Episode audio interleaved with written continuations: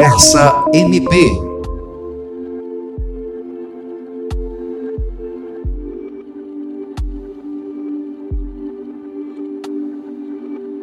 Segundo dados da Organização Mundial de Saúde, mais de 700 mil pessoas morrem por ano devido ao suicídio, o que representa uma a cada 100 mortes registradas. Ainda de acordo com a OMS, entre os jovens de 15 a 29 anos, o suicídio aparece como a quarta causa de morte mais recorrente, atrás de acidentes no trânsito, tuberculose e violência interpessoal. O mês de setembro é dedicado à conscientização sobre a prevenção do suicídio, por isso, o Conversa MP de hoje é sobre o Setembro Amarelo e o nosso convidado é o psicólogo do Centro de Especialidades em Saúde, Rodrigo Cunha. Seja bem-vindo. Oi, Samia, bom dia. Obrigado, querido. Hoje vamos falar sobre as doenças. Quais as patologias que costumam anteceder o suicídio, Rodrigo?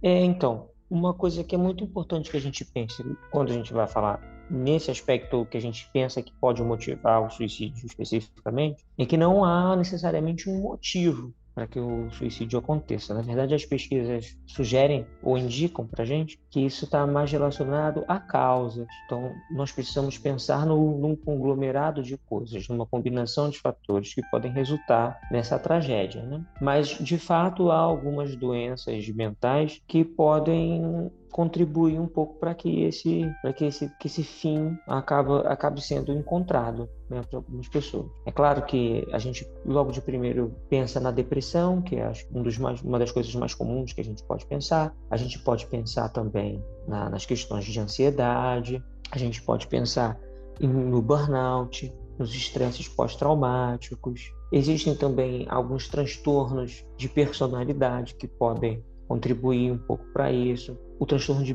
de personalidade borderline tem uma incidência alta de, de suicídio. Também para as pessoas esquizofrênicas, para as pessoas que sofrem também com transtorno de bipolaridade, alguns usos de algumas substâncias ilícitas e do álcool. Existe também hoje em dia algumas questões de imagem que, que aparecem com a coisa pós-moderna ali das redes sociais, essas coisas da autocomparação estética, todas essas coisas acabam minando de alguma forma a existência desses sujeitos e encontram ali espaço para se tornar uma das causas ou algum fator é, que encaminhe no sentido da violência autoprovocada. Muito se fala hoje em dia sobre o burnout. Quais as características e o que é importante observar? Essa disfunção ali na relação do trabalho, né? essa falta de equilíbrio entre as questões pessoais e as questões profissionais. É muito importante que as pessoas estejam atentas ali à extenuação que o trabalho tenha causado ao longo do tempo. Mas quando a gente fala, por exemplo, aqui de dentro do, do nosso sistema, de dentro do, da nossa convivência com essas coisas dos aspectos jurídicos de, e, e, dessa rotina de trabalho que é muito intensa, é, não só pela agenda, que às vezes se estende muito pelo nosso dia, mas também pelos temas que muitas vezes a gente vai tratar e dos temas que a gente vai abordar aqui dentro da nossa instituição, são todas essas coisas assim que, que contribuem para que a nossa qualidade de vida esteja ali realmente diante de um possível prejuízo. Mas é muito importante que a gente consiga, na hora de observar as nossas questões de trabalho, para perceber como os impactos negativos estão surgindo para a gente, ou pela ansiedade que a gente tem desenvolvido acerca de resultado ou para como nós estamos sendo impedidos de atribuir alguns aspectos saudáveis para a nossa vida, como a nossa alimentação, a prática de exercício físico, o nosso sono, a nossa interação com outras pessoas, o nosso isolamento, todas essas coisas que ficam ali muito próximas é, desse limite máximo, né? dessa máxima do cansaço, dessa máxima da exaustão que vai acontecer com o burnout. Mas, infelizmente, essa é uma coisa que está muito mais próxima da gente, que a gente consegue imaginar. A gente vê pessoas que às vezes trabalham mais de 12 horas por dia, chegam muito cedo, saem muito tarde, estão tendo a, a, a, sua relação com a sua família prejudicada, a sua relação com amigos prejudicados, porque estão perdendo parte da sua vida pessoal. E isso está muito encrostado ali.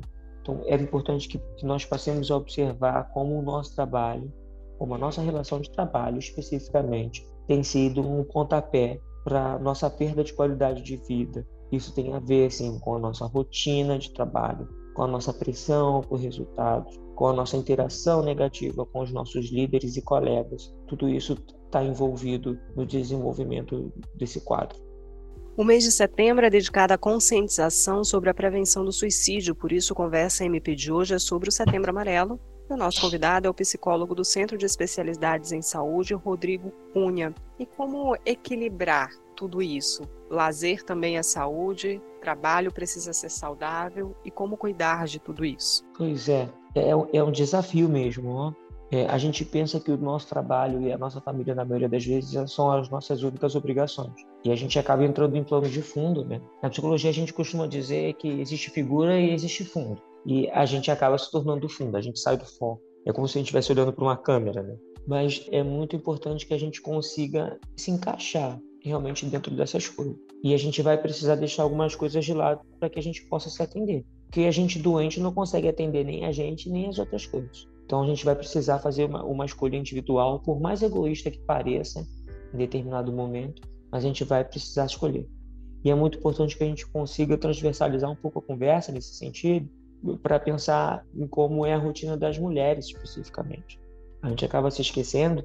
É, é muito comum que a gente ache normal que uma, que uma mulher tem uma rotina de trabalho, tem uma rotina de esposa, tem uma rotina de mãe e às vezes tem uma rotina de estudante, e vai se conglomerando aí dentro dessas quatro coisas que ela precisa dar conta, como se ela fosse uma máquina que vai continuar sendo saudável para sempre. É, infelizmente, eu estou aqui para dizer que não vai. É uma pena eu ter de alertar nesse sentido, mas que isso fique de alerta para a gente entender como as pessoas precisam ser parceiras para que todos nós possamos ser saudáveis. Se alguém está se esforçando demais, tem alguém se esforçando de menos. Então a gente precisa olhar com um pouco mais carinho para isso. E as pessoas precisam entender os seus próprios limites a partir de, das suas experimentações. E traçar esses limites é um ato de cuidado, assim como você falou. Então precisamos incluir nas nossas rotinas, sim, o nosso cuidado estético, nós precisamos incluir na nossa rotina o nosso cuidado é, esportivo, de exercício, alimentar, de trabalho, psicológico, de saúde.